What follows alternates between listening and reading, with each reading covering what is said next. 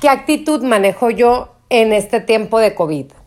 Eh, la vida es bastante compleja, los días son bastante complejos, pero ahorita, como nos pusieron en pausa, los días son iguales. Los días llevan su propio rumbo, las horas pasan lento, eh, las actividades son las mismas. Entonces sí estamos en una monotonía bastante singular los que no salimos de casa. Los que salen de casa y hacen su vida normal, pues qué padre, ¿no? Pero yo llevo 73 días en casa y trato de hacer una rutina en mi diario vivir para no aburrirme. Comencé a leer, creé este podcast, eh, hago muchísimas actividades con mis hijos, tengo tres hijos. Entonces, eh, los días, pues sí, sí pasan de la misma forma. Hay unos que pasan más rápido y hay otros que pasan más lento. ¿Qué hago? ¿Qué es lo que me hace ser y hacer la diferencia? Mi actitud. Yo veo la actitud como un accesorio mental para verme más bonita, para sentirme mejor, para ser más alegre, para ser más feliz. ¿Qué tiene que la noche me haya deparado sus fantasmillas, sus pesadillas? Yo me levanto y me pongo la mejor actitud. Mi sonrisa es mi mejor maquillaje. Me levanto y nadie en mi casa se da cuenta que yo pasé una mala noche o que pasé una noche buena, etcétera, porque yo trato de despertar todos los días con la mejor actitud. Es esa herramienta mental que nos hace tener una mejor postura en el cuerpo, una sonrisa en la cara y decir, este es un gran día y yo puedo con él. Me levanto, pero trato de ser congruente con el decir y con el hacer. No puedo tener una buena actitud si no estoy leyendo cosas positivas, si no estoy viendo cosas benéficas. No puedo tener una actitud si no me ejercito, si no como adecuadamente. No puedo tener una buena actitud si no hago nada de eso. Entonces, trato de que mi alimentación nutra mi mente, mi alma y mi espíritu. Trato de ser congruente porque todos hemos perdido cosas en este tiempo de COVID. Pero es más fácil aceptar las cosas que perdemos con una buena actitud que aceptar las cosas que pierdo llorando todos los días como Magdalena. Entonces, trato de tener una mejor actitud para que las personas que vivan conmigo estén contentos. Oye, Caro, pero yo vivo solo y la neta la soledad me está matando. Ayer me dijo es una paciente. Por supuesto, la soledad depara sus días difíciles, pero es más fácil hacer las paces con tu soledad que hacer las paces con tu, o sea, con tu mente. No sé si me explico.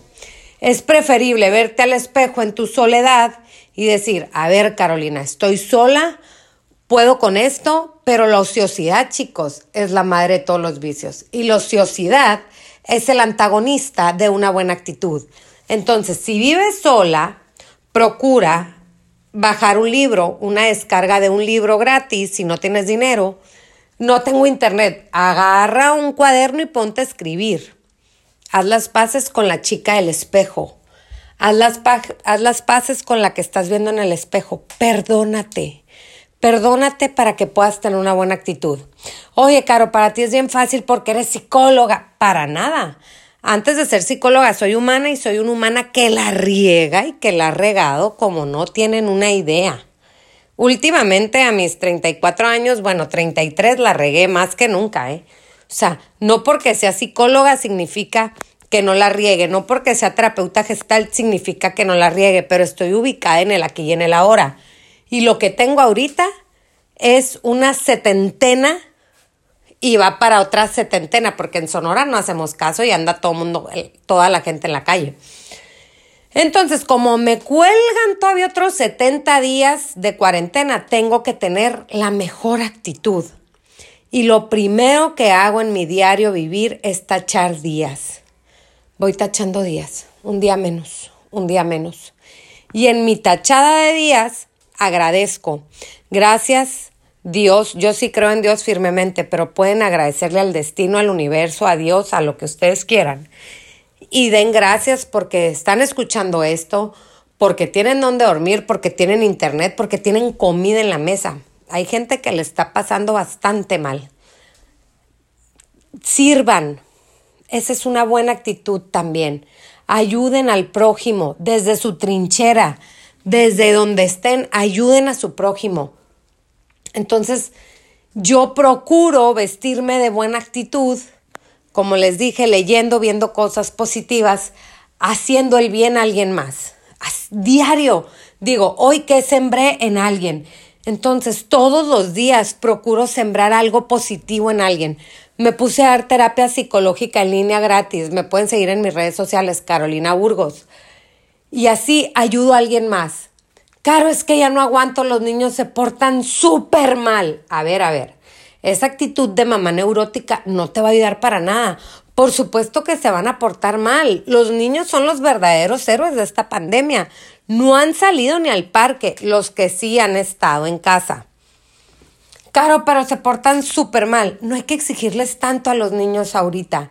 Ya sé que es una labor titánica en casa, que limpian, hacen comida, son maestras, eh, son directoras de la escuela, son todólogas. Ahorita somos todólogas, mujeres y hombres.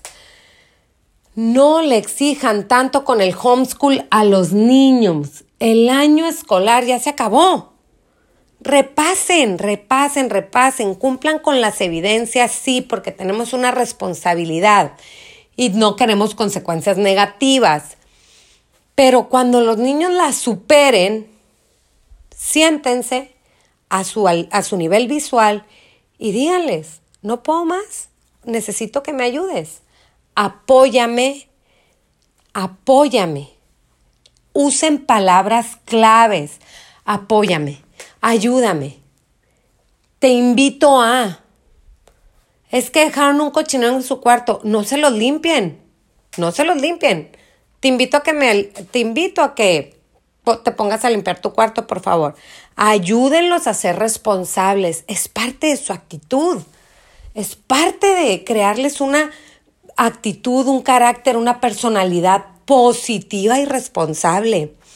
Implementense un esquema de valores en casa. Soy responsable de mi cuarto y háganle reglamentos y listas de la edad que sea. Yo lo hago con mis niños de, desde el año de edad.